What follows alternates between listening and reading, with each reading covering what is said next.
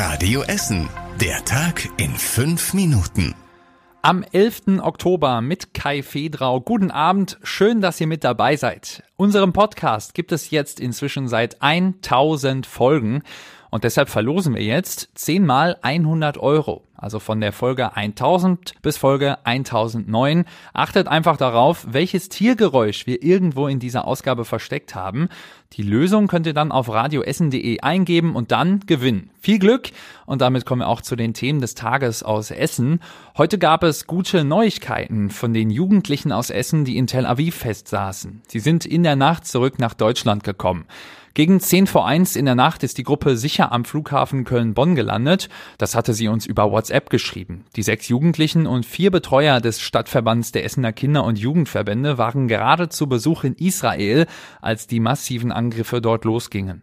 Sie waren tagelang in ihrem Apartment und mussten bei Raketenalarm in besondere Sicherheitsräume flüchten. So war es auch noch am Flughafen, sagte uns Betreuer Gordon Wenzek. In Tel Aviv am Flughafen selber gab es vorher noch einen Raketenalarm. Wir haben uns dort in den Bunker eingefunden, haben zwei laute Explosionen von abgefangenen Raketen gehört. Es war natürlich ein unsicheres Gefühl. Noch bis zum letzten Moment musste die Jugendgruppe bangen, ob sie ihren Flieger bekommt. Am Flughafen in Tel Aviv gab es noch einmal Raketenalarm und das Flugzeug konnte erst verspätet starten. In der Maschine selber war auch eine hochnervöse Stimmung.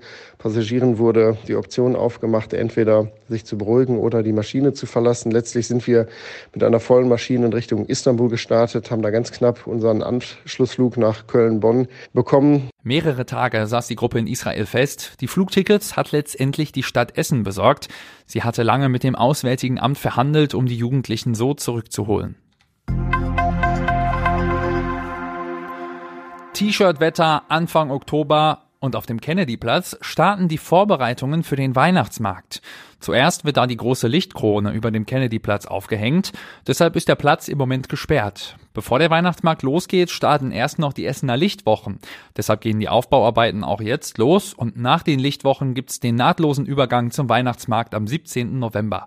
Der Essener Schausteller Oliver Müller hat jetzt auch schon angefangen, seine X-Mass Lounge aufzubauen. Das große Backhaus mit Café ist der größte Stand am Kennedyplatz. Na, das ist ein tolles Gefühl. Wir bauen auf im T-Shirt, was Schöneres gibt's ja gar nicht. Na, wir haben letztes Jahr ja zum ersten Mal so früh angefangen, weil wir unser großes Café aufgebaut haben. Und ich muss sagen, letztes Jahr war es ein bisschen kühler. Ab nächster Woche startet auch der Aufbau des Weihnachtsmarkts in Steele. Der geht am 2. November los. Alle Infos zu den Vorbereitungen der Weihnachtsmärkte lest ihr auf radioessen.de.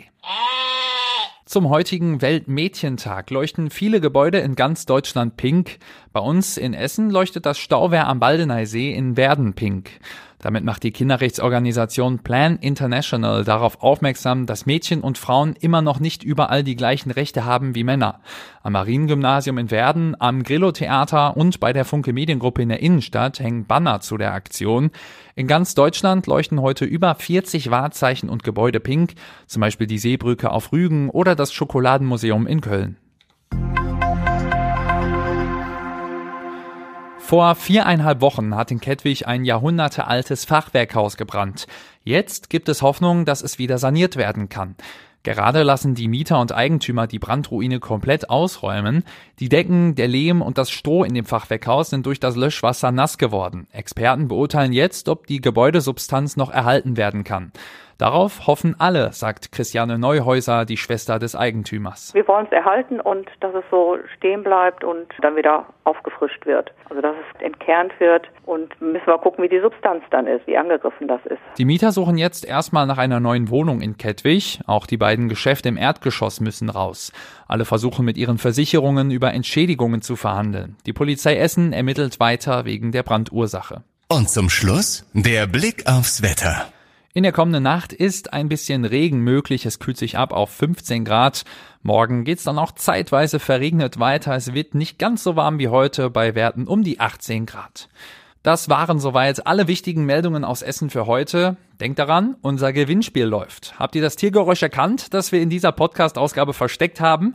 Dann registriert euch auf radioessen.de und gewinnt mit etwas Glück 100 Euro. Den Tag in fünf Minuten gibt es seit inzwischen 1000 Folgen und das feiern wir mit euch.